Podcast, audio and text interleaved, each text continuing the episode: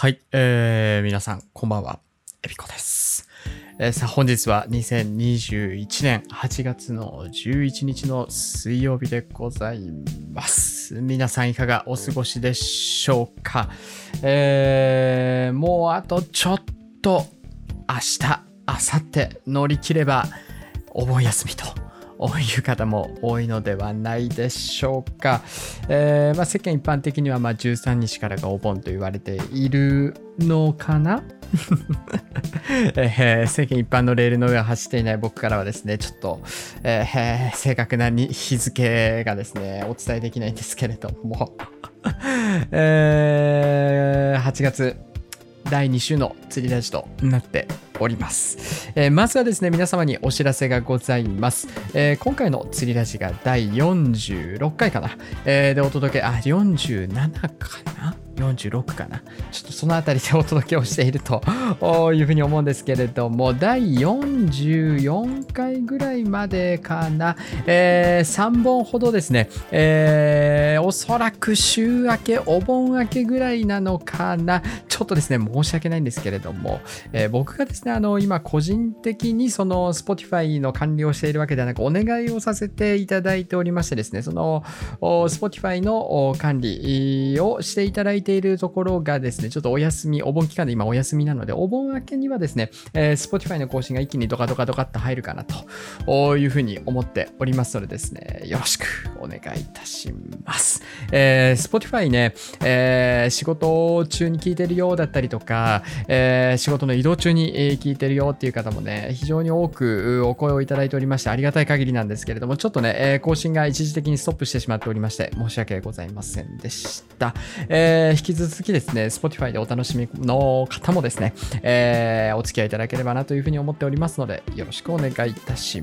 ます。さあ、前回の釣りラジがですね、第40、これが何回だったのかな ?45 回ですね。ですから今回が46回という形になっておりますけれども、えー前回の釣りラジがですね、久しぶりにま収録という形で、えーやらせていただきました。まあ、公開収録ということで、えー40回あたりかな、41、2、3ぐらいあたりは、え生放送をしながら、えーやらせていただいておりましたけれども、えーまあ、前回ですね、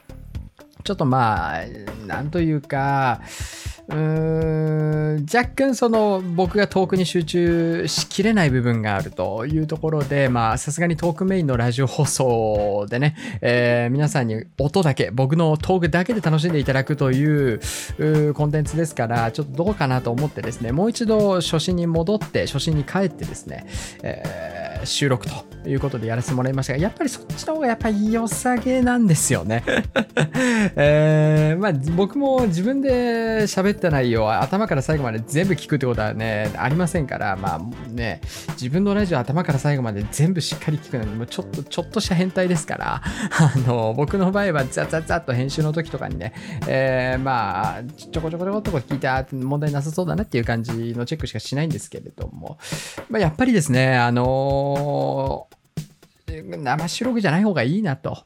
まあ、いろんな意味でね、まあ、あの予想していた通り、やっぱりですね、あの、生収録ではなく、普通にですね、こうやって、えー収録ということで、えー僕と今口元にあるマイクと、ここにだけ意識を集中して、えーやらせてもらった方が、まあ、トークはしやすいなというふうに思っておりますので、まあ、何かの機会、まあ、例えば、あのー50回記念とかね、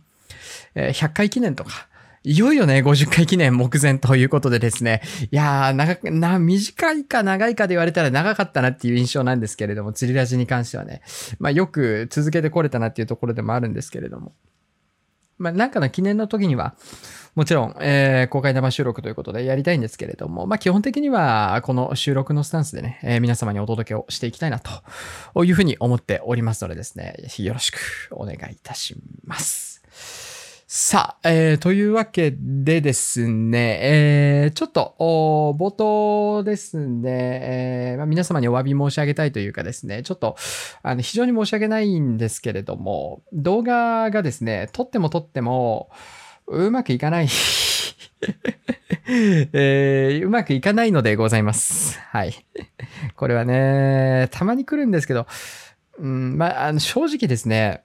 まあ、それにはいろんな理由があって、まあ、この後、ちょっとね、オープニング挟んでまたちょっとお話ししていきたいなと、まあ、興味のある方、まあ、いらっしゃるのかな。まあ、一つですね、YouTuber という、まあ、YouTuber だけじゃないですけれども、僕はね、まあ、ただ、一つ、まあ、YouTube を仕事としてやっていると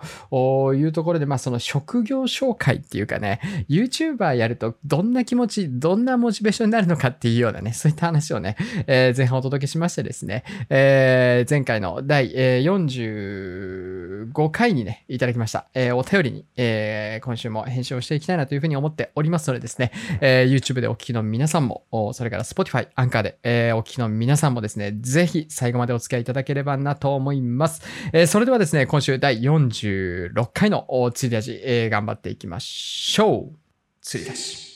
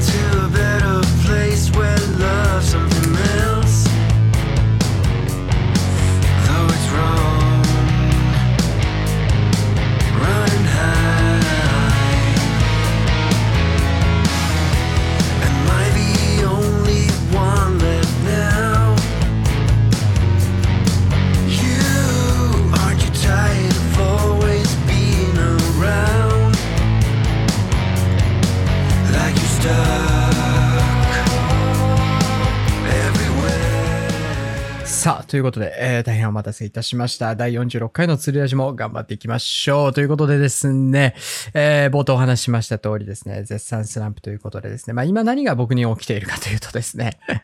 動画を撮るんですよ。動画を撮ります。で、まあよくあることなんですけれども、まずですね、あの、まあ動画を撮る前に一応、基本的にはですよ、基本的には、あの鏡の前に立って、えー、なんかちょびひげみたいなのボーンって出てないかとか、目くそ鼻くそ鼻毛をチェックするわけですね。これ一応やっぱりね、あの、大事なところなんで。まあ言うてですね、あの、目やにが輝いてる動画もね、過去にね、何本もあるんですけれども、まあ、あの、チェックをしまして、あの、撮影が終わった後、チェックをして、まあ、えー目やにが思いっくそついているみたいなのがあったりして、撮り直しとかになる。これはね、日常茶飯事なんですよね。意外でしょ？あのーまあ、正直ですね、まあ、なんというかですね、もっともっと機材にお金をかけられれば効率化は図れるというところで、あの、まあ、ビデオカメラのモニターが小さいので、その目くそ鼻くそまでチェックできないんですよね。気づかないんですよ、撮ってる時に。ですから、まあ、一般的な撮影現場っていうのは、もう少し大きなですね、モニターっていう外部モニターをビデオカメラと HDMI ケーブルとかで接続をして、えーまあ、今現状の Now の撮影されている取って出しの映像をチェックしながら撮影をすると。これがまあベストな状況なんですけれども、まあ、これを設備がまあ整えられないというか、そんなもんにお金を使ってられないということで、えーまあ、しょうがないかなと。まあ、よくある話なんですが、30分1時間ぐらい喋って、もう一回パソコンに取り込んで、メクソがついていたので取り直しみたいなことはよくあるんですけれども、何回喋ってもですね、うまくいかないっていうか、まあ結構あるんですよ。皆さんで、あの、本当に、あの、YouTube のコメント欄とかでですね、あの、お話がお上手ですね、みたいな、本当にいい意味でね、お話がお上手ですねっていうコメントをいただくので、それはありがたい限りだなと嬉しいなとは思うんですけれども、まあもちろんですね、中には、まあ、ぶわーっと20分ぐらいで喋って、それが10分ぐらいの動画にまとまるみたいなね、えーのがすごくいいパターンですね。の時もあるんですけれども、まあ、ほとんどの場合、めちゃめちゃ言い回しとかを何回もやり直ししてるんですよね。ですから、1本撮るのに、まあ、大体1時間以上は基本的にかかってるんです。で、これが例えば先日のツインパワー SW VS セレテッド SW の動画なんかになってくると1時間半とか普通に喋って、えーそれをまあ30分以内、まあ20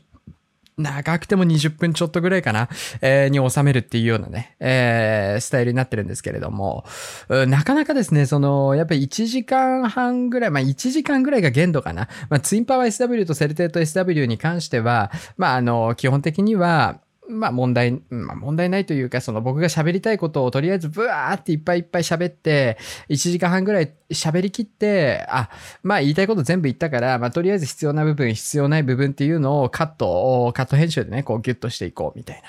えー、風にできるんですが、これがですね、なんかその、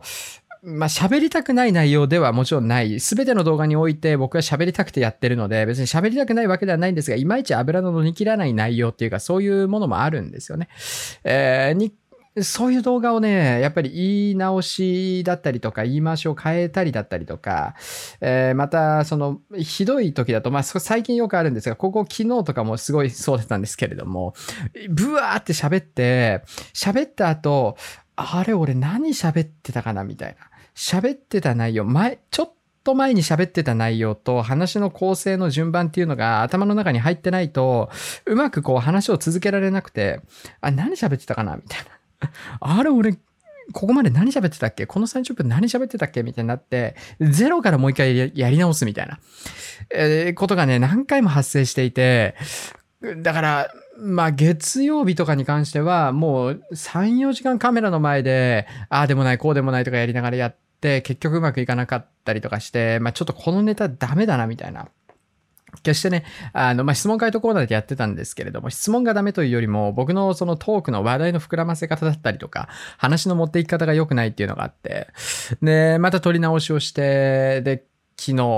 撮り直しをしても全然ダメで、で、今日に限っては、今日8月11日の水曜日、当日なうですけれども、に関してはもう、ちょっと、ちょっと無理だなっていうね、状況になっております。まあ、これはね、YouTuber あるあるの人もいれば、ないないの方もいらっしゃる。YouTuber ないないっていう方もいらっしゃると思うんですね。要はですね、あの、まあ、脳が、なんていうかな、僕の場合はエンターテイメントっていうか、えーまあ、もちろんですね、僕が喋っている、ただそれだけを楽しみに動画を見ていただいている方っていうのも、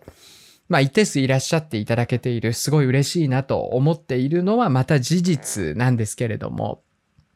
まあ、やっぱり大半の方が、えーノウハウを求めて動画を見ていただいておりますから、やっぱりその、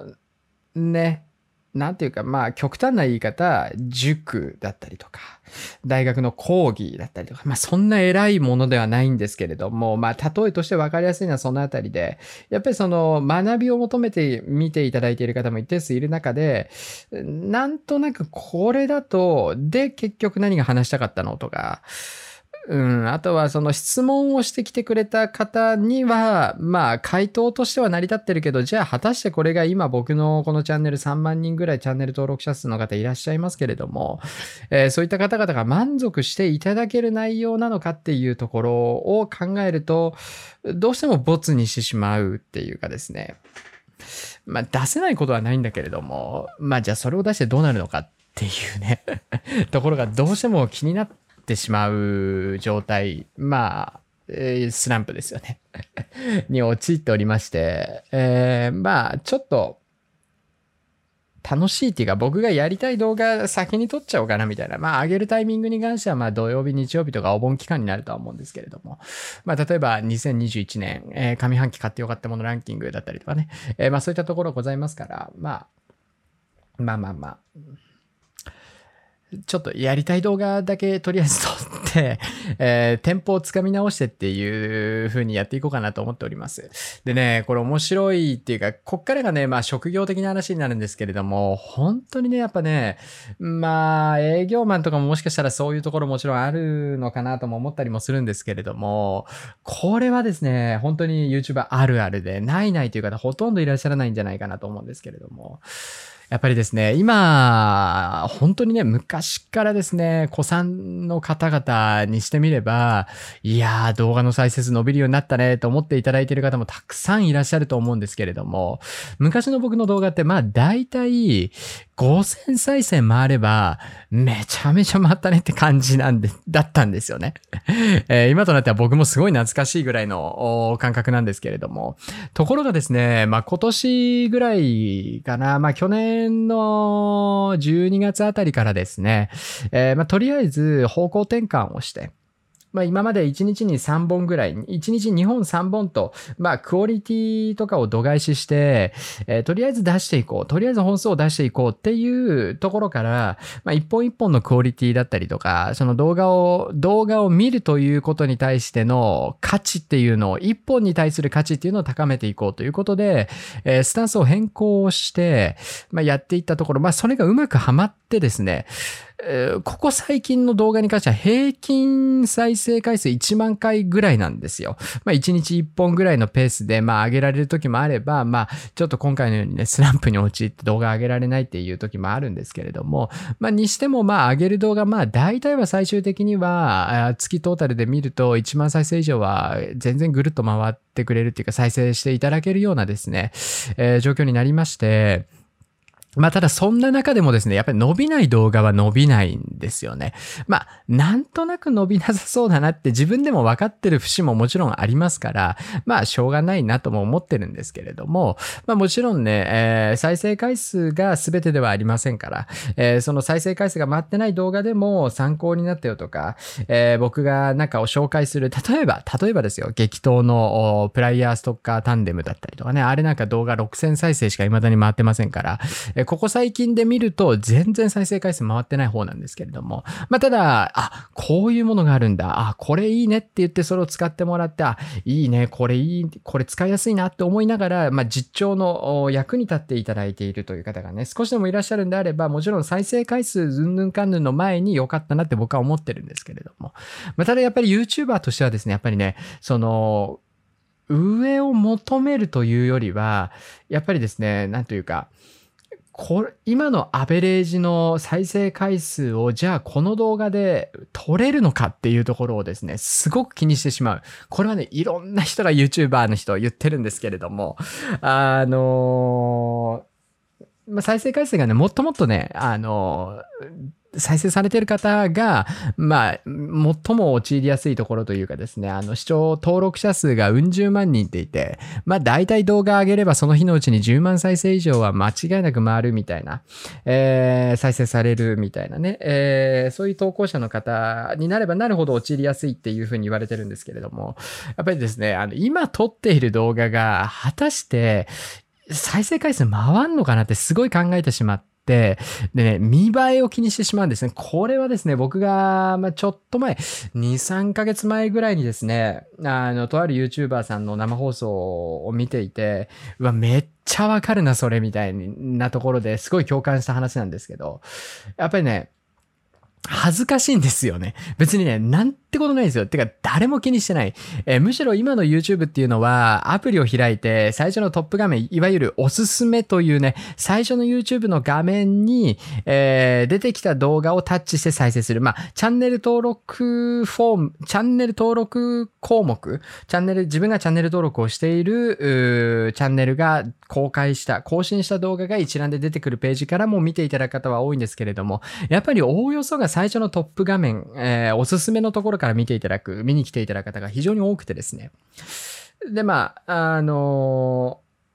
ですから、結局のところ、過去の再生回数が何回なのかっていうところなんて、あの、もう誰も気にしてないんですよね、おそらく。ただ、あの、やってる側はめちゃめちゃそれを気にしてしまうというところで、今まで大体まあ再生回数、まあ僕の場合で言えば2日3日あれば1万回再生回る、再生されるな、再生していただけるなっていう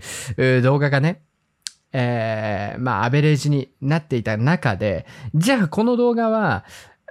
そのアベレージちゃんと通れるんだろうかとか考え出してしまうんですよね。これがです ね、あの、すごく、まあ、良くない思考ループというかですね。まあ、でも良くないと言いつつも、これはもう切っては、切っても切り離せない、まあ、YouTuber の差がというかですね。本当になんか難しいところ、これもう本当に職業病なんですよね。再生回数でその日のテンションが変わるみたいな。まあ、ある程度僕もですね、もう2年ぐらい、もうそろそろ2年ですから、えーぐらいやっていく中で、まあ、なんとなく、ああんま再生されないな、みたいな のも分かってはいるんです。ただ、まあ、なんとなく再生されないなっていう予想は、まあ、ものの見事に的中するんですけれども、たまにね、たまに予想を裏切って、ボーンってね、え再生回数が増えたりっていう動画もあるんですが、まあ、基本的にはやっぱりですね、あの、まあ、なんというか、予想通りみたいなことが多いんですが、よくあるパターンはその逆で、これは伸びるだろうっていう動画があんまり伸びないみたいな、これ一番辛いの。おやおやっていうね、おやって思うんですよね。で、まあまあまあ、あのーすごく裏の話をするとですね、YouTube の動画を更新、公開予約をかけるわけです。まあ僕の場合は大体、えー他の仕事と並行しながら、まあ一日を通してやっていくので、えー、大体夕方6時、早くて5時とか4時5時あたり、夕方ぐらいのタイミングで、えー設定、アップロードの設定を終えて、要は YouTube 上にアップロードをして、タイトルを決めて、えーサムネイルを作ってアップロードをして、えー広告を挟んでっていう作業をやって、えー7時に公開っていうね、予約を入れるんですね。で、7時に公開が用意ドンでスタートします。もうもう7時の段階、もうね、夜の7時っていうのはですね、僕にとってもう本当にストレスの時間で、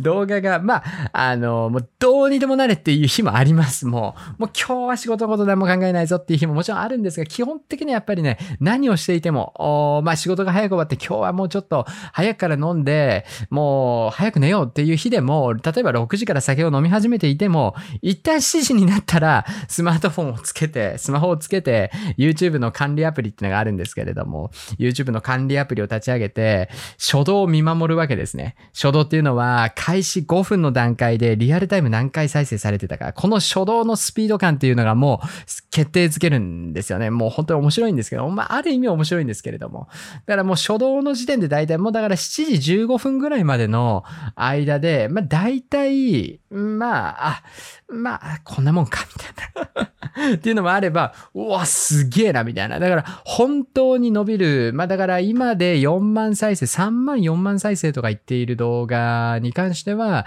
だいたい公開されたその日の7時から7時半までの30分間で1000回以上はリアルタイム再生される。1000回再生されれば間違いなくですね、あの、3、4万回再生ぐらいは最終的にいいくよというところなんですですけれども、まあ、えーそういうところで、まあこれも職業病、夜7時が怖いっていう 職業病ですね。だからやっぱそういう意味ではですね、まあ、悪く捉えないでほしいんですけれども、例えば職人の方ですよね。まあ職人の方は職人の方でね、まあいろいろある。僕が知らない〇〇みたいなのもたくさんあるでしょうから、僕の勝手なね、えー主観の話でしかないんですけれども、まあ一日の仕事が終わって、もう仕事が終わったらもうその仕事はそれまで、みたいなね。もうあとはもう飲んで寝るみたいなね。えー、なんかその日の仕事を引っ張ら、まあ確かに怒られたりとかさ、あの今日やっておかなきゃいけなかった工数踏めなかったとかね、やり残しがあるとかね、えー、なんかいろいろまああるとは思うんですけれども、なんかその、まああんまりその尾を引かないようなお仕事っていうのは、まあ僕からしたら憧れというかですね、あの、いや、まあもちろんね、お互いね、YouTuber YouTuber、職人さんは職人さんで、それぞれお互いが知り得もしない大変さっていうのがもちろんあるのは分かった上で、まあ僕からすると、なんかそういうね、えー、なんというか、今日やらなきゃいけないことをやったら他に気にすることはないみたいなね、ところに憧れたりはするんですけれども、まあ、YouTube に関してはですね、でまあ結局その夜7時の、ね、魔の7時ですよね。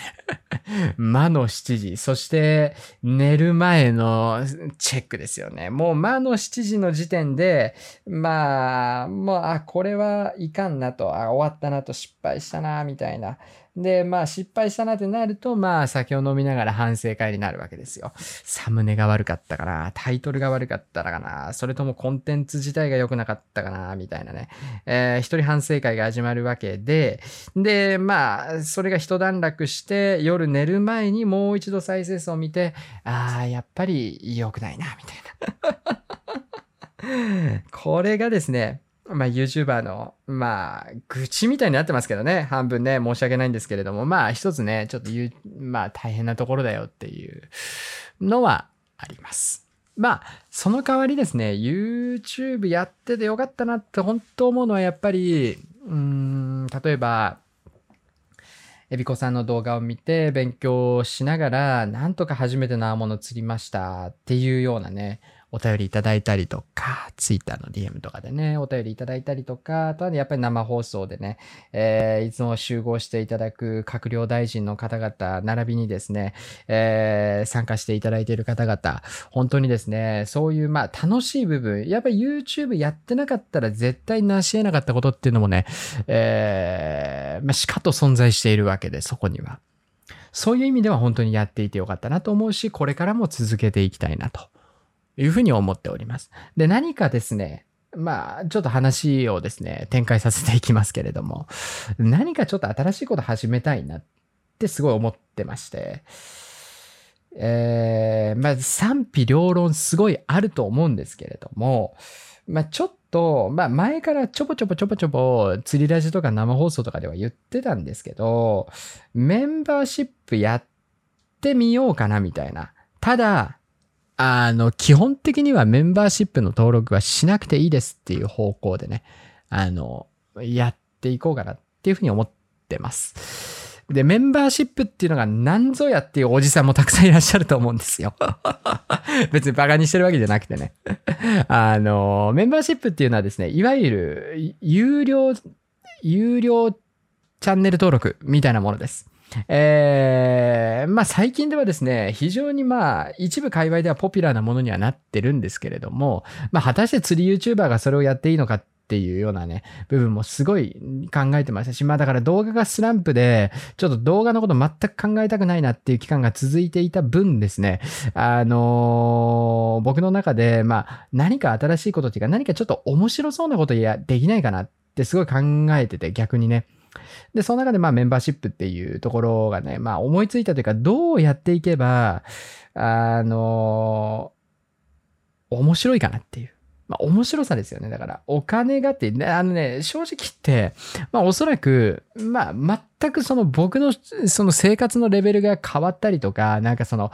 えーステラが買え、もう一台、ステラが毎月買えるようになりますみたいなね、そういう劇的な何かは全く起きないし、起きてほしくもないと思ってるんですけれども、まあその、ちょっと話戻しまして、そのメンバーシップっていうのは何かっていうと、えーまあ、僕の中で、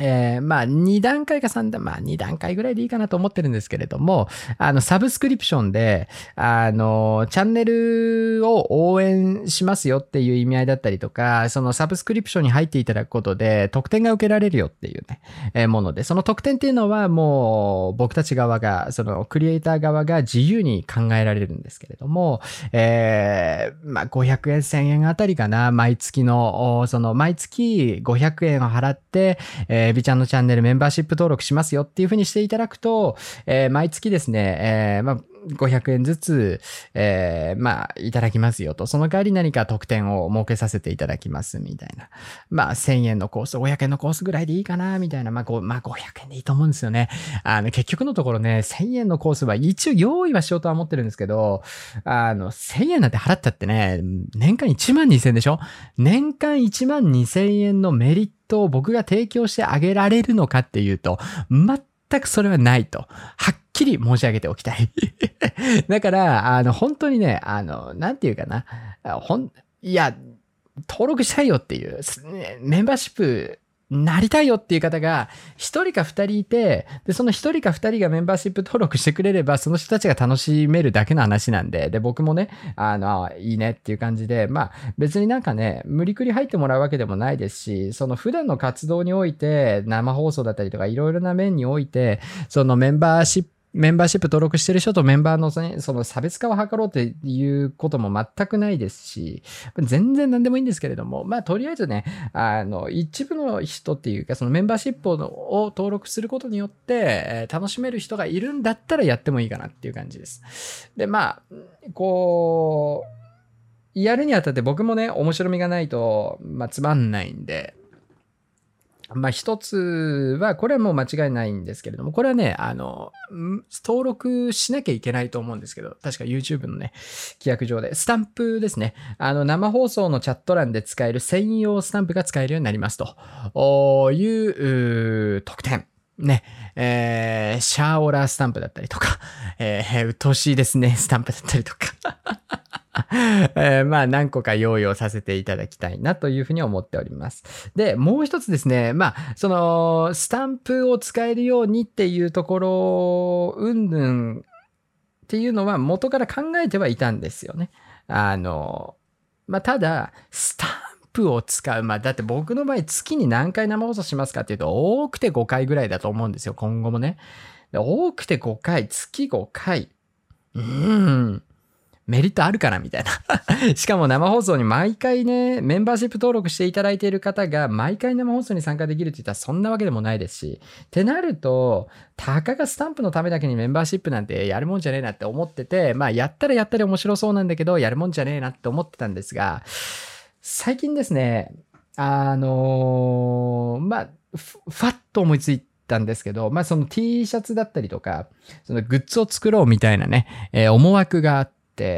で、まあいろいろね、見たりはしてるんですが、そんな中でですね、実は今って日清とかイオングループとか、いくつかのね、あの、企業さんって、あの、普通に自社ロゴマークをスポンサーマークとして使っていいですよ、みたいな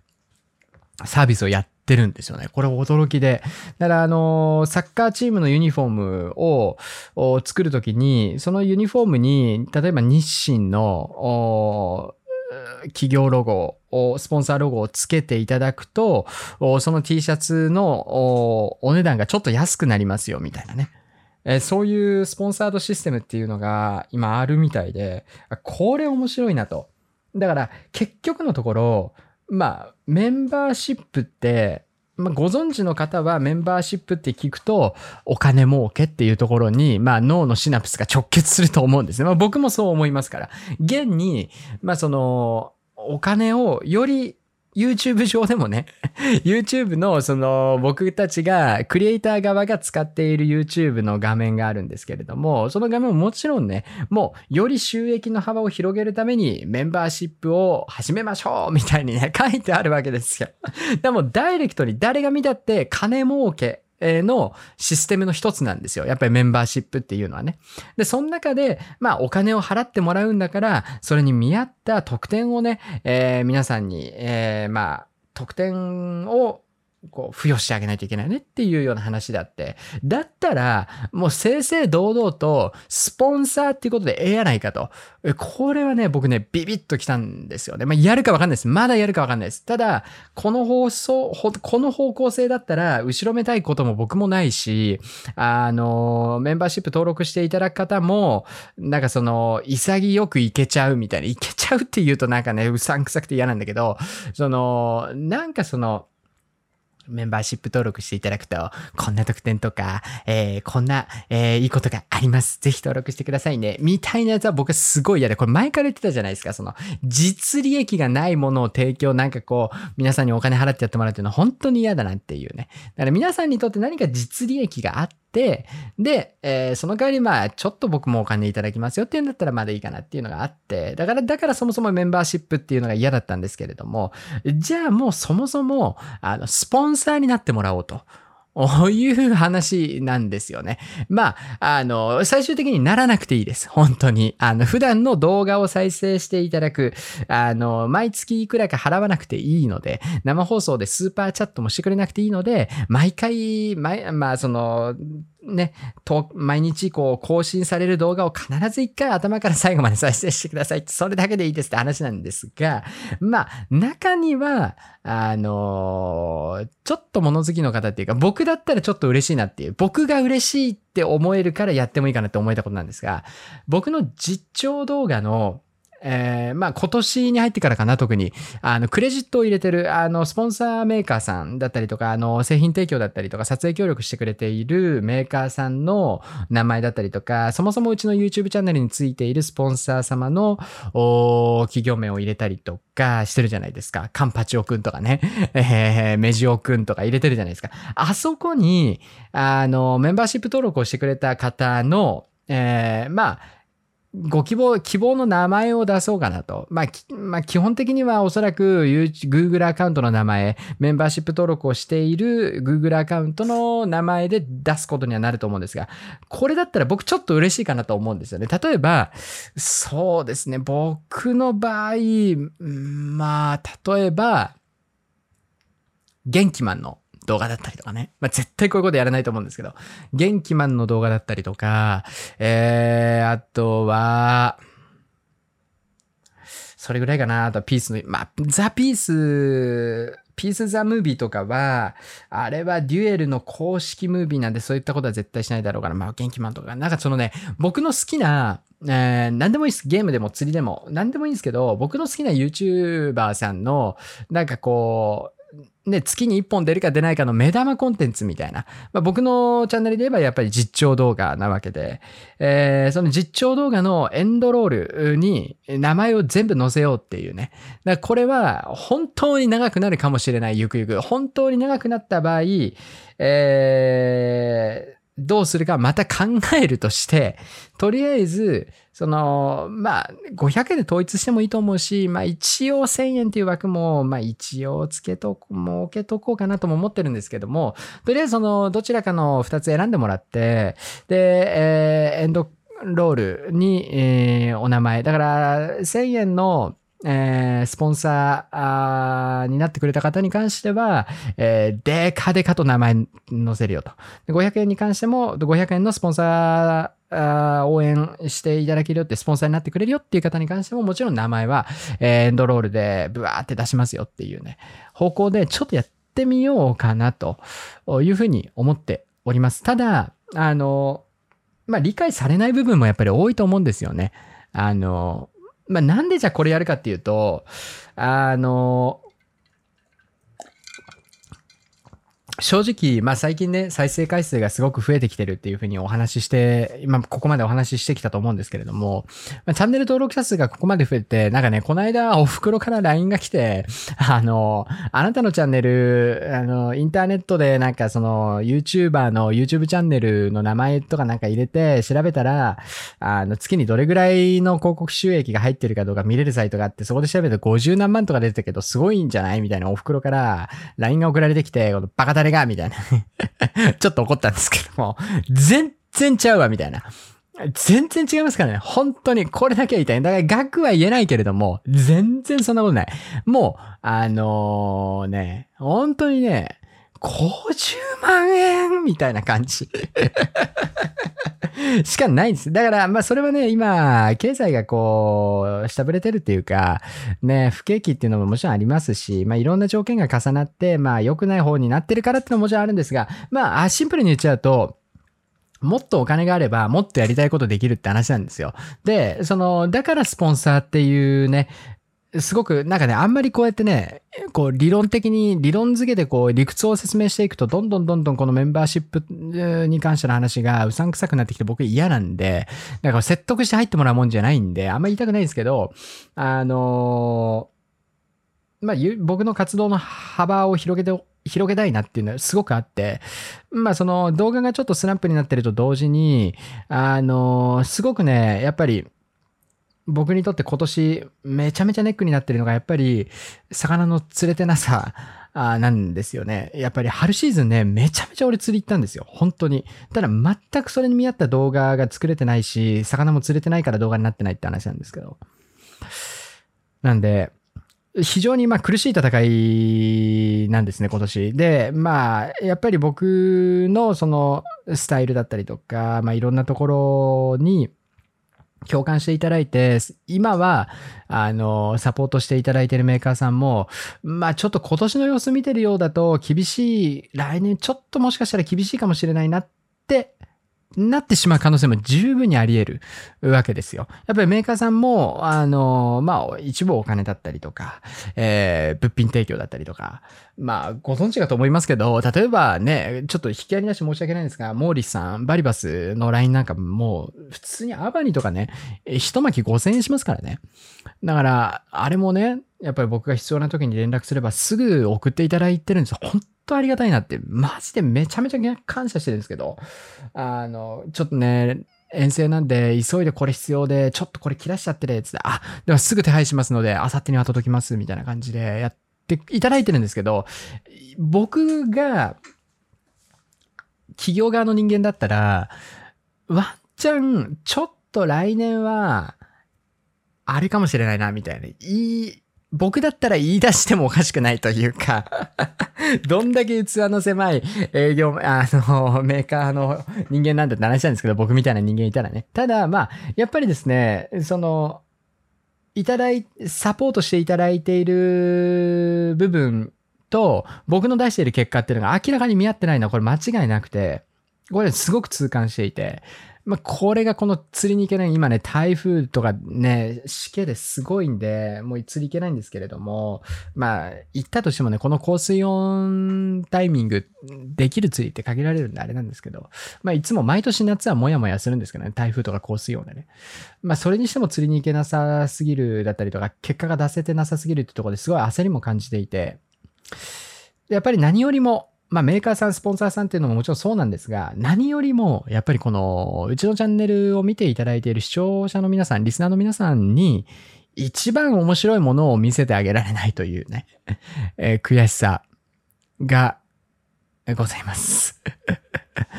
あのー相当、まあ結構ね、まああんまり出さないようにしてるというか、あんまこんな話はね、うだうだうだうだするわはレベルの話でもないんですけれども、あの、ちょっと申し訳ないんですが、相当焦ってる部分はもちろんあって、で、ぶっちゃけ遠征とかに関しては、金さえあればいくらでもできるんですよね。本当に。だから、スポンサーになってくれませんかっていう。だから他にもまあ特典はいくつか用意しようとは思ってます。あの、メンバーシップ限定の動画とかね。これはみんな、あの、他の YouTuber さんもよくやる、やるんですけれども、メンバーシップの人しか見れない動画。まあ、ただ一番見てほしい動画が実況動画なんで、例えば実況動画でカッディレクターカット版とかね、あの、を公開、メンバーシップでは公開したいなというふうには思ってます。あのまあ、1時間ぐらいの、ダラダラした動画とかね、を、まあ、出したいなというふうには思ってるんですが、まあ、別にね、あの、大したもんは出せないと思いますし、あの、実利益というか、えーお金を払っていただいたからといって、皆さんに今すぐ何か利益が生まれるってことは多分全くないと思います。ただ、えーまあメンバーシップに登録していただく方が少しでも増えてくれれば、年間聴講回数、まあ遠征の数っていうのを1回か2回は増やせる可能性が出てくると。1回か2回増やせれば、実況動画1本2本になりますから、基本的にはやっぱりね。まあ、釣り、あの、よっぽどじゃなけりゃね、あの、遠征すりゃ釣るんで、僕は。とか言って、春シーズン何も釣れてないんですけど。なんで、まあ、その、本当にね、もっともっと、皆さんに実況動画見せ、お見せしたい。そして、もっともっと僕がシンプルに釣りをさせてほしいと いうところで、で、まあ、物好きな方だけ登録、あの、メンバーシップ登録してくれたら、まあ、嬉しいな、みたいな感じ。で、まあ、僕だったら何が一番嬉しいかなってなったら、やっぱり目玉コンテンツのクレジットに自分の名前入れてくれるっていうね。これは僕結構嬉しいと思うんですよね。だから、もう、企業スポンサーとかに関してはね、やっぱりね、あの F1 でも普通にオリンピックのスポーツ選手が着てるね、えーユニフォームもそうですけれども、その企業を宣伝するっていう意味合いもあるけど、多分きっとね、おおよそ、まあ宣伝効果もあるんでしょうけれども、やっぱりこの活躍している選手に、今頑張っているこの選手に、の着ているユニフォームに自分の会社の名前が載ってるっていうのはすごいね、誇りに思えると思うんですよね。で、まあそれがちょっと、ちょっとね、レベルは下ですけれども、ちょっとじゃないですね。あの、天と地ほど、月とすっぽんぐらいの、そのレベルの差はありますけれども、えー僕だとしたら、例えば、すごい好きなね、あの、e スポーツゲーマー、プロゲーマーですね、の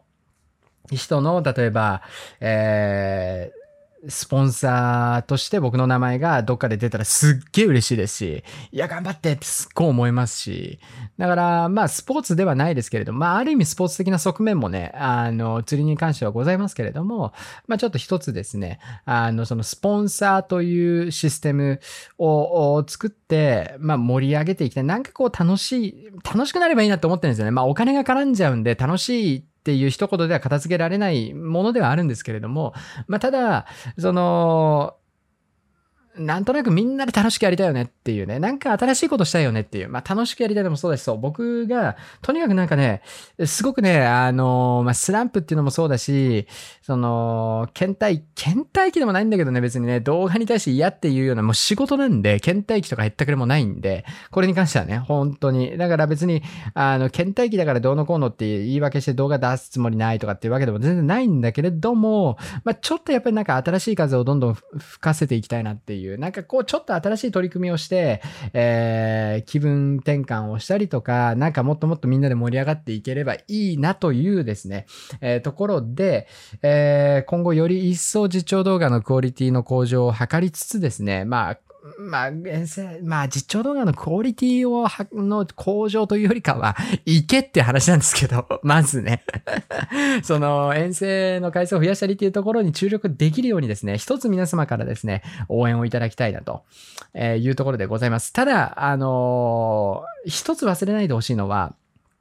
これは、あくまで、目に見える形で、その、スポンサーということで、まあ、クレジットにお名前出させていただきますってだけで、僕の気持ちの中、目に見えるものじゃなくて、僕の気持ちとしては、もうチャンネル登録をして、いつも動画を再生していただいて、コメントをくれて、生放送に遊びに来ていただいてっていう、この全ての方のおかげで僕が遠征に行けてるっていう気持ちは、間違いなく僕の中でもう9.5割ぐらい持っているもので、えーございますので、決してそのお金を払ってスポンサーになりたいよっていう方だけを僕が愛していくわけではなくて、もう大前提としていつもの動画を見ていただいている。だからコメントもしないし、低評価、高評価も押さないし、生放送もチャット欄何も参加しないけど、いつもの動画もラジオも生放送も全部実は見てるよっていうね、えー人、多分ね、結構いらっしゃると思うんですね。本当に。ありがたいことにね。ですから、そういった方がいらっしゃる。僕が顔も名前も知らない。コンタクトを一回も取ったことがない人。でもその人が応援してくれている。どこかで、日本のどこかで応援してくれているからこそ僕が今、今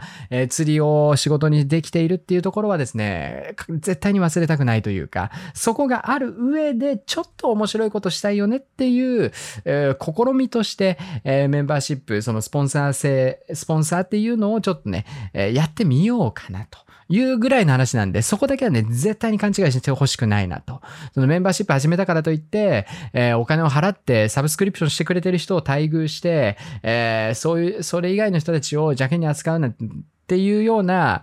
ことにはしたくないですし、しませんから、でそこだけはどうか勘違いしないでいただきたいなと。まあまあ、釣りラジ聞いていただいている方に関してはそんな勘違いされるような方いらっしゃらないと思うので、あまあ僕もね、あの、まあ、思いつきというか、ちょっとやってみようかなぐらいのレベルではありますけれども、こうやって釣りラジだからお話できる内容ではあるんですけどね。まあちょっと、あの、進展がありましたらまた生放送なりでね、あの、動画でね、メンバーシップ始めましたみたいな動画多分出さないと思います。あの、気色悪いんでね。あの、なんで生放送とかでまたお話しすると思いますけれども、えーその際にはですね、どうぞよろしくお願いいたします。それではですね、えーちょっとお話長くなりましたけれども、後半は皆様からいただきましたお便り、読んでいきたいなと思います。引き続きどうぞ後半最後までお付き合いいただければなと思います。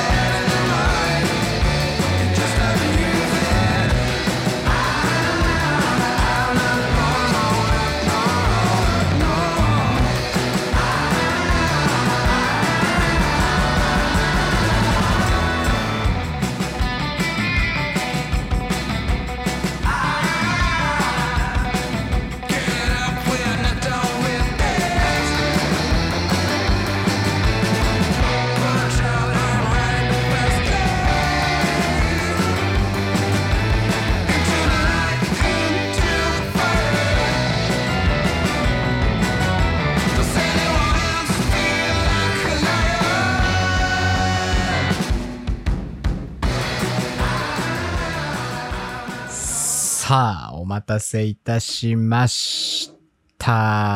前回第45回にいただきましたお便りですね。ついこの間釣りラジ公開したばっかりなんですが、また今週もね、釣りラジスターという形になってしまって申し訳ないと思ってるんですけれども、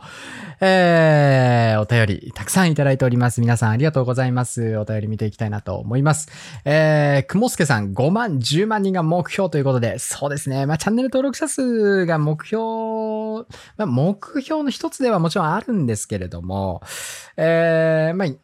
頑張っていきたいなと 思ってます。まあ、そのチャンネル登録者数をバカみたいに増やせばいいってもんじゃなくて、これ毎回言ってるんですけど、本当にね、あの、今、いる、今、楽しんでいただいている方が今後も5年後、10年後も楽しんでもらえるかどうかの方が僕はすごく大事だと思ってるんで、まあ、ユーザー層の新陳代謝ももちろんありますから、なんとも言えないんですけれども、世の常ですからしょうがないんですが、ただ、少しでも今楽しんでいる方がずっと楽しんでいただけるようなスタンスでやっていきたいなっていう、それが主たる目的というか、それが一番大事だと思っているので、まあ、あの、商売的な話しちゃうと、それが長生きのコツなので、どんなメーカーさんもですね、あの、釣り以外の企業、会社さんも、やっぱり古くからのお客さんをずっと大事にしていくっていうのがね、一番やっぱり長生きしている会社の大事なところでもありますから、あの、新規、まあ僕営業マンだったので、もともとね、えーそういうチックな話をしてみると、やっぱりその新規開拓ってのももちろん大事なんですけれども、あの、過去の受注したお客さんのアフターケアとかっていうところが、ゆくゆくは結局は、その会社の、えー土台っていうかね、えーになっていく部分ありますので、まあ、新規ももちろん大事なんですけれども、それと同じぐらい、えー古くから見ていただいている方をずっと楽しんで見てもらえるように頑張っていくっていうのもね、すごく大事だなと。まあ、このチャンネル登録者数が何万人みたいな話になるたびにすごく思っている部分ではございます。お便りありがとうございました。えー、続いて、膝小僧チャンネルさんいつもありがとうございます。えーお疲れ様です。自分がよく行っているフィールドでイルカが6匹居ついています。泳ぎまくっています。飛びまくっています。その影響で魚減ってるのかな？シャオラということで、えーお便りいただきましてありがとうございます。まあ間違いないでしょうね。魚が減ってるかどうかはさておいて、まあ、あの、活性は明らかに下がるでしょうね。ストレスでしかないんでね。人間、だから、例えばちょっと古い映画ですけれども、えー、トムの、トムの、友達かって。My friend is Tom みたいな感じになってますけど。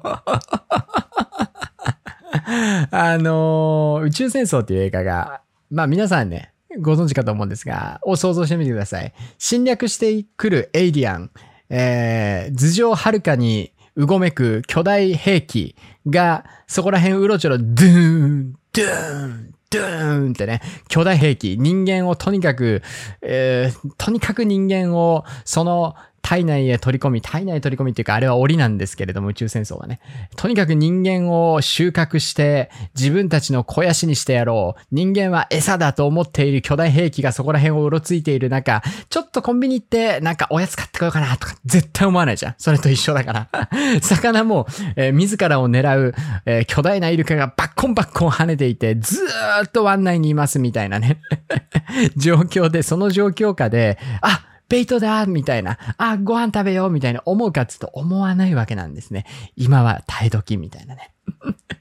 えー、ふうに魚も思ってると思いますから、まあ、イルカの影響は非常に大きいかなと思います。まあ、僕も、あの、三宅島とかね、八丈とかね、イルカめちゃめちゃいるんで、まあまあまあ、同じような経験はね、痛いほどしてますからよくわかります。えー続きまして、えー、リュウ・カステライスダブリさん、いつもありがとうございます。えー今日もお疲れ様です。えー生収録も良かったですが、今まで通りの釣りラジの方が聞きやすいです。曲がかかる時のタイムラグがすごく気になっていました。あとはチャット欄ばかり気になって、エリコさんの話が入ってこなかったです。ということでお便りいただきました。ありがとうございます。えーこのお便りにいいねが9個ついておりまして、まあ皆さんそう感じてたんでしょうね。まあ僕もなんとなくそういったところも感じておりました。まあ基本的には今後もね、この収録スタイルでお届けしていきたいなと思っておりますので、よろしくお願いいたしますします。えー続いて、初心者アングラー慎吾さんいつもありがとうございます。えー登録者が増えてもブレないエビコさんだからこそ、いいコミュニティができるんでしょうね。ということで、ありがとうございます。えー今日、リュウさんと長考行きましたが、あ、そうなんですね。ちょうどお便りが並んでますね。えー、リュウさんと長考に行きましたが、とても楽しかったです。かっこ、魚は出ませんでしたが。えー離島遠征も視野に入ってきたので、散財したばかりですが、ブルスナー 910H とツインパワー SW101G の購入を考えています。えー離島に行くときはまた別途エビコさんに質問するかもしれませんませんが、今後ともよろしくお願いします。ということでお便りいただきました。ありがとうございます。ぜひ一緒に行きましょう。えー続きまして、寺田さん、寺パパですね。いつもありがとうございます。えーお疲れ様です。生もいいですが、いつもの釣りラジのこの感じいいですね。ありがとうございます。えー通勤時間で楽しんでいます。えー今回もお怒り、かっこ呆れモード入ってましたね。エビコさんのフォーカスポイント同感です。自分もおじさんの部類なのでずれていかないようにと思いました。次回も楽しみになってます。ということで、お便りいただきました。ありがとうございます。いやー、これね、まあ、まだ違進化しないですね。あの、名古屋市長の金メダルの話ね、さらに炎上っていうかね、あの、謝罪会見が良くなかったかなと僕は思ってんだけど、まあ、しょうがないよな。うん。だってあのおじさんは多分、全然なんか、ね、良かれと思ってやったって言ってるでしょ。あれが本心だと思いますよ。だから、良かれと思ってやったんですよ。愛情表現って言ってたでしょ。だからそれがセクハラだとか言ってるね、メディアとかたくさんいますけども、てめえがセクハラかどうか決めんじゃねえよって話だし、その、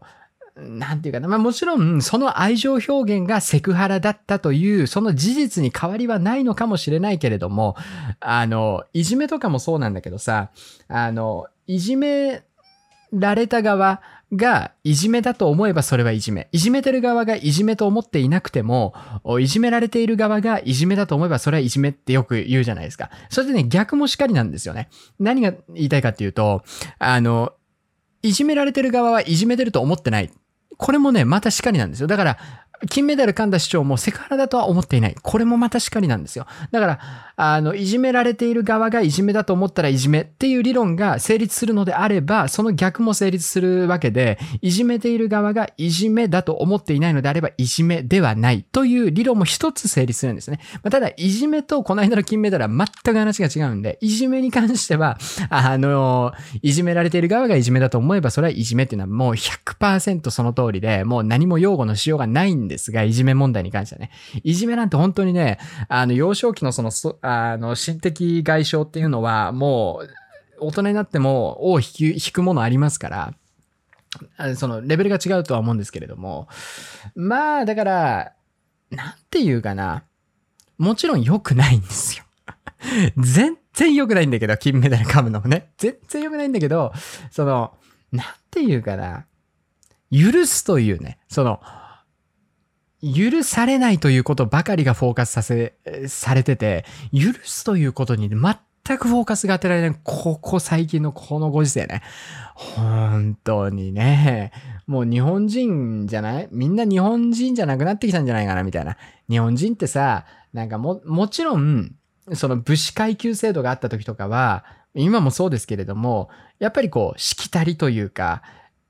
そのラインっていうのはかなり明確にいろんなライン引きがされてたと思うんですよね。この一線は越えてはいけないとか、あれはやってはいけないとか。ただ、その中にも、その逆も昔からよくあったことだと思っていて、やっぱり許すという行為ね。やっぱり、あの、許してあげることで、いい方向に転がる人もいれば悪い方向に転がる人もいるんで、それが全てではないにせよ、やっぱりこう、許していこうという、責めるんであれば、許すという行為も必要だと思うんですね。これは僕がずっと人材育成をやっていた中ですごく大事だなってずっと感じていたことで、怒らなきゃいけない時はやっぱ怒らなきゃいけないし、特に今回の金メダルに関しては、本人がやっちゃいけないことだって自覚してなかった話だと思うんで、やっちゃいけないよって教えてあげることは絶対必要だと思うんですよ。それがたとえメディアの行き過ぎた攻撃によるものだったとしても、やっぱり良くないことは良くないことだよっていうふうに伝えなきゃいけない。ただ、メディアに関しては、まあメディアもそうだし、ツイッターとか、なんか蚊帳の外の人間がごちゃごちゃ言ってるのも全部ひっくるめてみんなそういう連中一緒だと思うんだけど、結局攻めるだけ攻めて、その後の許しがないもんだから、みんな潰されてくんですよ。わかるかなこの話。わかんねえ人、このツイラジ聞いてないと思うんだけど。それがすごく僕は許せないんですよね。だから、許せないんだったら、許すという行為ができないんであれば、責めることも許されないんじゃないかなって僕は思ってるわけで。だからね、メディアで、なんというかな。まあ僕メディア見ないんで、ワイドショーなんかきもうすごく嫌いなんで、まあ好き、まあ好きな人いたら申し訳ないんだけど、宮根も嫌いだし、あの、顔の四角いなんか声の甲高いおっさん、誰だっけ？あの、ちょっとわかんねえや。ヒルナンデスかなんかの MC の人も嫌いだし、ああいう人間たちって、こういうの良くないですよねとか、なんでこういうことしちゃうんでしょうねとか、テレビで散々言っといて、そこでその特集終わるじゃないですか。いや、だから、怒ってもいいんだけど、まあでもこれを機会にね、こういうふうなことは良くないっていうことを、また一つね、学んでもらって、また頑張ってほしいですねの一言とかがほぼないじゃん。まあある人もいるんだとは思うけど、ほぼねえじゃん。攻めるだけ攻めて、で自分たちの食い物にだけして、余ったものをペッて吐き出して生ゴミに捨てるみたいな感覚で人のことを責めるでしょ？だからそれが良くないなっていうね。そんなの人潰れていくだけだし。結局、だから、どんなにいい人材でも闇があったりするわけで、僕だってね、まあもちろんまあ、ないとは言い切れないですしね。でやっぱりその、良くないことは良くないって、怒るって教えてあげるってことだからさ。なんかそこ履き違えてんじゃねえかな、みたいな。うん。だからなんか、女性平等とか、これこの間のツイラジでも言ったんで、別になんかこのトーク広げていく気もないんですけど、なんかね、平等社会とか言ってるけど、いや、平等云々、男女とかのその性別とか、えっと、まあどうでもよくはないんだけど、その前に寛容性だったりとか、やっぱりね、なんていうかな、許せる社会っていう、う方が俺は大事なんじゃねえかな、みたいな。だその許せるっていうことがゆくゆくは、ね、同性、同性愛絡みだったりとか、いろんなね、その、性差別だったりとか、人種差別だったりとか、いろんなところもクリアしていくのはずなんだけどなってすごい思うんですよね。だから結局、差別の問題だって、だからね、元、元を正せばというか、まあやっぱりね、黒人、白人の、その、部分がやっぱり一つやっぱり差別の歴史、差別という用語の歴史の中ではすごく大きなね、えーものだったと思うんですけれども、その黒人、要は白人が黒人を許せないから、ああいう目目も当てられないような悲惨な社会に、まあ、なってしまった。ま、で、それを今何とかしようと。だから、許せないからそういうことが起きるんだって。だから、同性愛者のことを気持ち悪い、許せないって思う人たちがいるから、同性愛者が肩身が狭くなる。だから、その、性的自由社会っていうのが許されないのは良くないよね。だから、性の自由だったりとか、いろんなことを認めていこうねって。だから、認めるんじゃなくて、で認めるって言うと、なんかその、なんていうかな、よく聞こえるんですよ。でも結局のところ認めるじゃなくて許すなんですよね。自分がわからない、自分が理解できないものって基本的に人間って許せないじゃないですか。だからまあいろんなね、炎上っていうものも起きるわけで、自分が理解できないものをすぐ許せない。すぐね、自分が理解できないものを許せない。で、すぐ嫌いになる。で、すぐ叩く。みたいな風潮があるから、すべての差別、すべての炎上が起こりうるわけであって。だから、その許すっていう用語にした方が、よりわかりやすいというか、素直だと思うんですよね。結局、認めるみたいにしてしまうと、別に、あの、許してないとか、なんかその嫌いとか言ってたわけじゃないけど、まあいいんじゃないんですか？みたいな、そういうふうに聞こえるんですよ。認めるって。だ、誰目線やねん？みたいな。性の自由を認めようみたいな。認めるっていうワードが良くなくて。で結局のところを、許すっていう。だそうでしょ？だって変だもん。だってわかんないじゃん。同性愛とかって。俺も普通に女の人好きだから。普通におっぱいもお尻も大好きだから。だから、わかんねえんだよね。わかんないのよ。理解不能なの。だから同性の人のことが好きっていうね。でも、それと同じように、同性愛者の人からしたら、男の人が女の人が好きっていうのが理解できないゲイの人だっているわけで、ね、女の人が男の好き、女の人が男の人のことを好きっていうのが理解できないレズビアンの人もいるわけで、それと同じレベルなんで、だから自分たちがわからないことが、許せる社会、自分たちが理解し得ない範疇だったりとか、だから金メダルもそうなんですよ。絶対構わないでしょ。人がさ、4年間、まあ4年以上ですよ。もうずっとその一つのソフトボールだけに打ち込んで、ありとあらゆるプライベートを犠牲にして、血と汗を流しながら獲得した金メダルを噛むっていうこと自体がありえないわけで、許せないじゃん、俺たちって。やっぱり。あ、おかしいじゃん。理解できないから許せないんですよ。でも、許してあげるというか、それに対して、なんていうか、多分ね、あの人も謝罪会見ではああいう風になんか棒読み謝罪会見みたいにやってるけど、心の中で、あー失敗したなって絶対、河村だからさ、そこまで想像してみって。あんなさ、しわくしゃのおじちゃんがさ、もう性も衰えてさ、人生の楽しみ何なのみたいな。男の楽しみもうない、ないんじゃないみたいな。何が楽しみに生きてるのかなみたいな。おじちゃんがよ。おじちゃんが夜、布団に入って、寝ようとした時に、目をつぶった時に、やっちまったなって、絶対思ってに決まってんだから。そこまで想像したら許せるでしょって。ね、もうしょうがないんだから、もう起きてしまったことは。もうここまで叩かれてさ、もう四方八方からさ、もう攻撃食らいまくってさ、かわいそうにみたいな。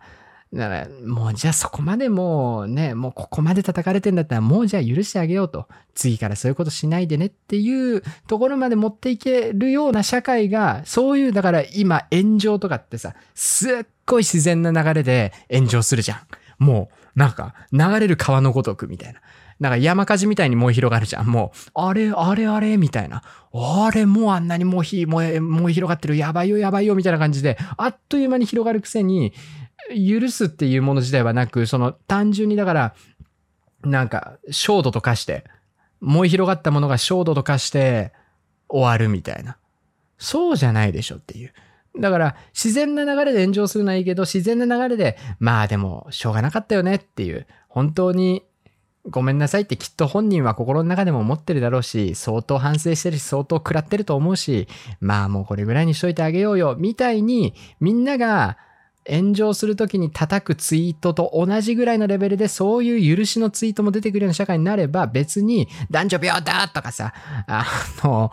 もうね、そういうことしなくても、自然と全てが許される社会になるはずなのに、そういう社会にならないのが、やっぱり難しい、この世の中だなと思います。で、最近すごいかん、まあ別にそれについてすごい考えてるわけでも何でもないんだけど、なんかこういう炎上とかさ、なんか起きるといつも思うのよね、俺はね。かわいそうに。どっちかっていうとかわいそうにっていつも思っちゃう。メディアで叩かれてる有名人見ると。まあいじめに関してはね、許されざる問題だと思うし、本当にあれは擁護すべき点は一つもないけどね、マジで。本当に。ないんだけど、まあ、大体のことがしょうがないの一言で、しょうがない一言で済まされんけど、金メダル噛んだりとかね。本当にしょうがないけど、いやもう済まされないんだけど、ゆくゆくは許してあげようよというね。殺人犯だって場合によっちゃ、刑務所から出てくる世の中だぜ。思わん？人殺したって、反省して、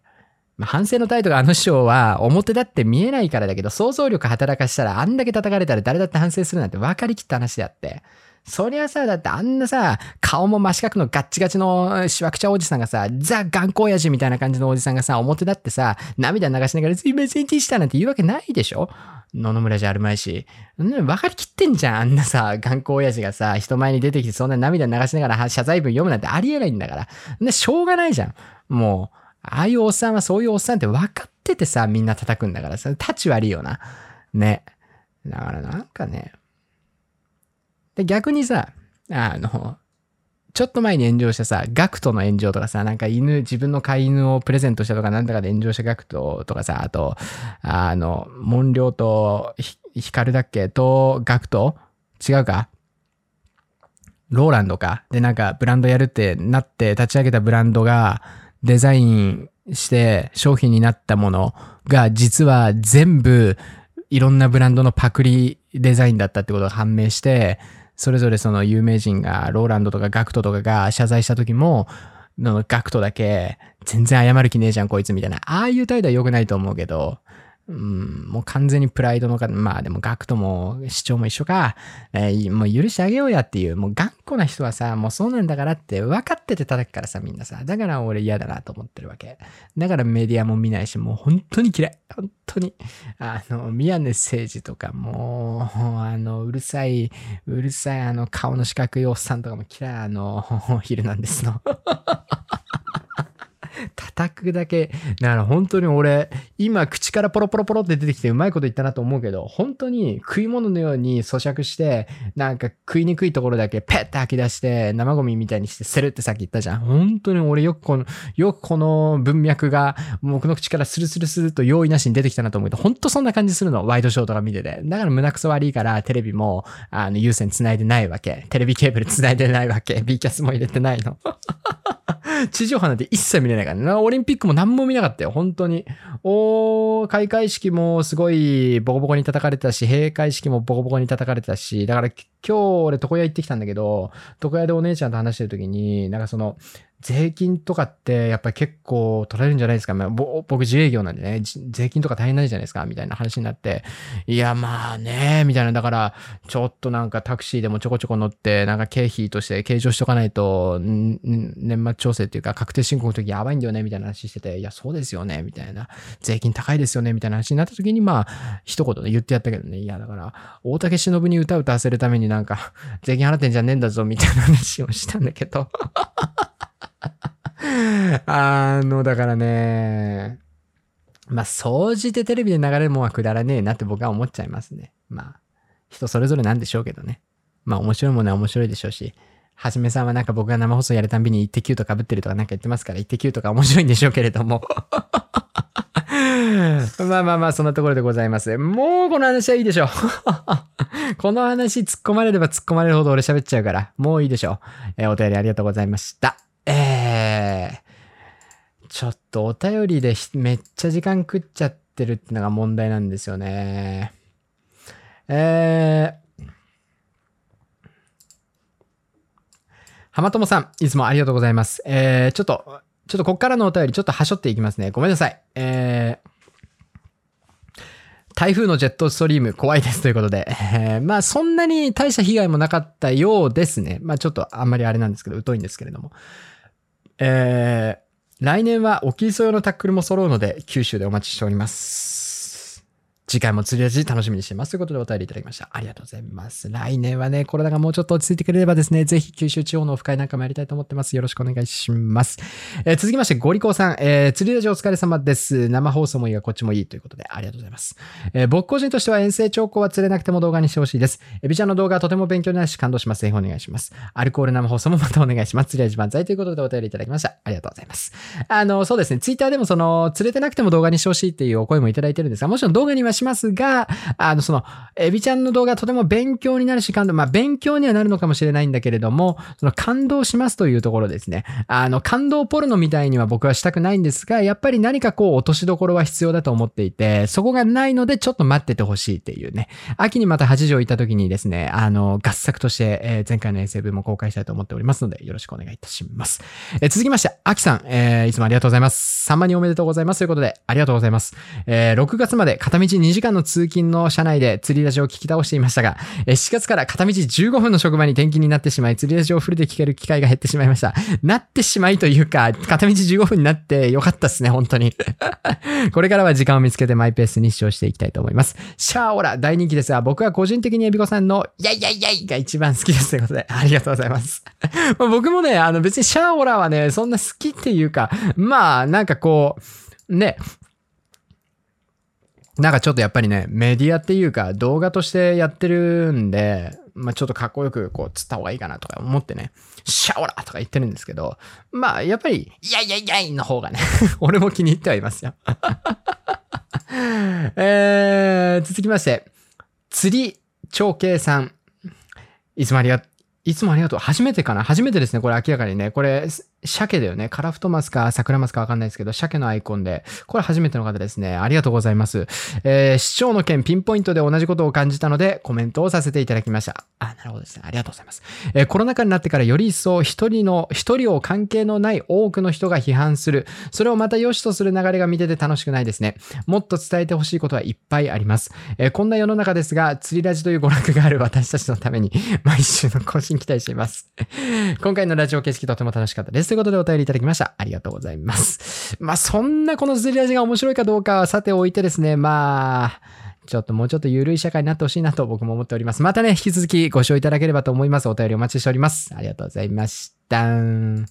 えー続きまして、じゅんじゅんさん、いつもありがとうございます。えーリスナーとして生ラジも釣りラジも両方好きです。えーどちらをこれから選ばれるかは個人的には両方がいいなと思っていますが、そこはエビコさんのその時の気持ち次第で、えー今回もいろいろ考えさせられながら楽しく拝聴いたしました。ロンガイで、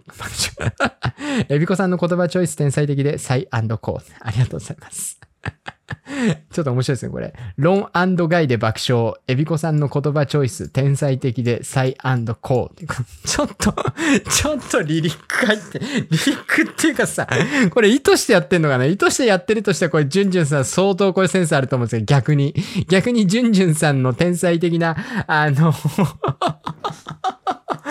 フレーズセンスなんですけど、いいっすね。ロンガイで爆笑、エビコさんの言葉チョイス、天才的でサイコーということです。ありがとうございます。おもろいな、これ。えー、これから生まれる新しい言葉たちに、こう期待です。なんかそういう仕事やってんのかななんか。なんか広告、広告業の仕事とかやってるんですか？あの、ポップなワードをですね、非常に。これから生まれる新しい言葉たちに、こう期待ですということでお便りいただきました。ありがとうございます。こういうことやらせんじゃないっつーの釣りラジで。えー、続きまして、なんと今回はですね、たまちゃんからお便りいただきました。ありがとうございます。えー、お疲れ様です。今まで恥ずかしくてコメントできませんでしたが、初コメ失礼します。恥ずかしくてコメントできませんでしたがっていうところがちょっと舐めてるんですけれども、あの、言っておくとですね、たまちゃん僕の後輩、僕の後輩というか別にね、あの、大学が一緒とか何でもそんなわけでも何でもないんですけれども、可愛い下の子って感じですね。本当に可愛い可愛い後輩って感じです。えーみんな違って、みんなどうでもいいの精神で他人に無駄な興味関心を寄せず自分の人生を生きていきたいと思います。PS、チャンネル登録はまだしていませんということですね。本当に舐め腐ってますね。この舐め腐ったたまちゃんはですね、いよいよですね、もう本当にどこに行っても何の釣りをしに行っても、この間マグロを釣りにオフショアキャスティング行っても何も釣れないということで、ついに苗落ちしてですね、えー金具屋温泉に逃げてます、こいつね。本当に腹立ちますね。鬱陶しいですね。金具屋僕ももう一回行きたいな。めちゃめちゃいいんですよね、本当に。もしも僕に彼女ができたら、まず行ってみたいところは金具屋かなって感じですね。えー続きまして、えどうでもいいですね。本当にどうでもいいですね。えー続きまして、えー、SA サングラさんいつもありがとうございます。えー先日、ザトさんと平戸の沖磯町港に行ってきました。あら。意外とやっぱみんな視聴者同士でなんかコンタクト取って言ってるんですね。いいですね。えー、超過は点々点ということで。ですが、このような出会いができて、一緒に釣りに行けたことにものすごく満足しています。えーこれもエビちゃんのチャンネルがあってから、えーあってからこそできたことだと思っています。感謝です。えー感謝します。こんな世の中ですが、えーこのよ、このようなことができる世の中にもなったなど、プラスに考えて日々生活していきたいと思います。そうですね。ありがとうございます。ということでお便りいただきました。ありがとうございます。えー、続きまして、ロックアングラータカさん、いつもありがとうございます。エビちゃんお疲れ様です。いつもの釣りラジ、すごく聞きやすかったです。えーもちろん生放送もすごく楽しいのですが、そんなに器用ではないので、ついついチャットに目がいってしまい、大変失礼なのですが、エビちゃんの喋ってる内容を聞き逃してしまうこともありました。もう年ですかねということで、いや、僕もそうですよ。まあ、大体そうです、生放送っつうのは。えーところで、先日の電話コーナーはものすごく、えーすごく面白い企画でしたね。サイコーです。ということで、ありがとうございます。えー次回は電話が繋がらなかったはじめさんや山本しかさん、いつものメンバーとのトークも気になります。私はエビちゃんとの電話が緊張しそうなので、てんてんてん一番最後で、ということで。えー暑い日が続きますが、お体に気をつけてこれからも頑張ってください。散財万歳ということでお便りいただきました。ありがとうございます。散財万歳。ありがとうございます。本当にね、あの、その後の先日のテレフォンショッキングの企画も、まあそこそこ面白くやらせていただきまして、ありがとうございました。というわけでですね、本日もたくさん他にもお便りをいただいておりますが、えーまさかの、おテラパパのお便りですね。あの、おじさん金メダル噛んじゃった問題でですね、えーまた話が脱線しまして、えー大変、えー無駄話が過ぎたような今回の釣り出しでございました。いかがだったでしょうか。まあ、たまにはなんかこうね、まあ、ご時世的なトークもしていきたいなとは思うんですけれども、まあ、本当にね、なんか、つまんねえ、つまんねえ世の中だなって本当思いますね。マジで、本当に。まあ僕が最近一番お怒りだったのはやっぱバッハ会長の銀座観光ですね。マジでいい加減にせよと、本当に。何も分かってないなと。オリンピックのさ、もうこれエンディングトークですよ、皆さん。これエンディングトークなんで。オリンピックをやったせいで、その外人とかがたくさん入ってきたりとか、そのなんか混雑が生まれてコロナが広がったっていうわけではない。これはね、僕も間違いないと思うんです。じゃあなんでオリンピックと同時にこんなにコロナの感染者数が爆増しているのか。間違いなくね、あの、もうオリンピックやるんだったら勝手にしろっていう、勝手にしろ精神がみんなもう、もう我慢できないと。もう、いや、なんで俺たちだけ我慢しなきゃいけないの？みたいな。みんなが思ってることで、ほんなら前々から言われてたんだから。ただでさえ。ね、閣僚がさ、あの、会食をした問題だったりとかさ、散々やってきて、それをオリンピックまでやるっつんだったら、だったらもう俺たちも別になんかそのもう我慢する必要ないじゃんみたいになって、感染者数が爆増してる上で、バッハ、バッハがさ、ね、銀座観光して、それに対してさ、あの、五輪の人、あの人、誰だっけ女の人だっけあの人がさ、なんか、えー不要不急かどうかは個人の判断に任せております。だったらもう誰も我慢しないやろ、みたいなね。ええ加減にせえや、みたいな。本当に。それを、だから、それを言わないからまだ、まだなんとかなってたもの、それ言っちゃったらもう、推し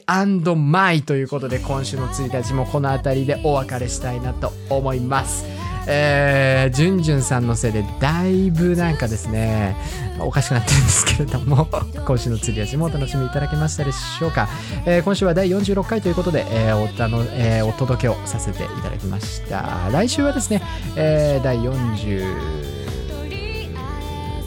回かな ?7 回かな？